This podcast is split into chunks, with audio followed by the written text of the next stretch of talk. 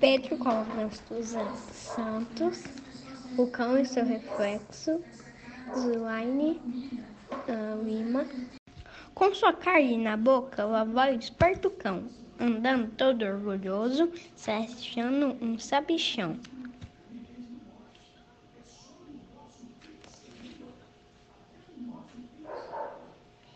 Então, chega ao rio, na ponte começa a andar, mas tem uma bela visão.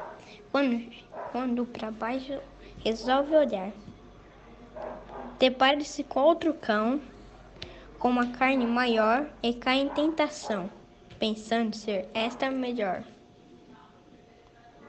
O que ele nem imagina é ser aquele seu reflexo. Abre a boca e sai e cai sua carne, deixando-o muito perplexo.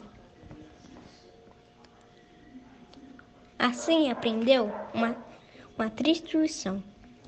De ninguém, de que ninguém, tudo nos convém, foi querer o que não era seu, agora nada tem.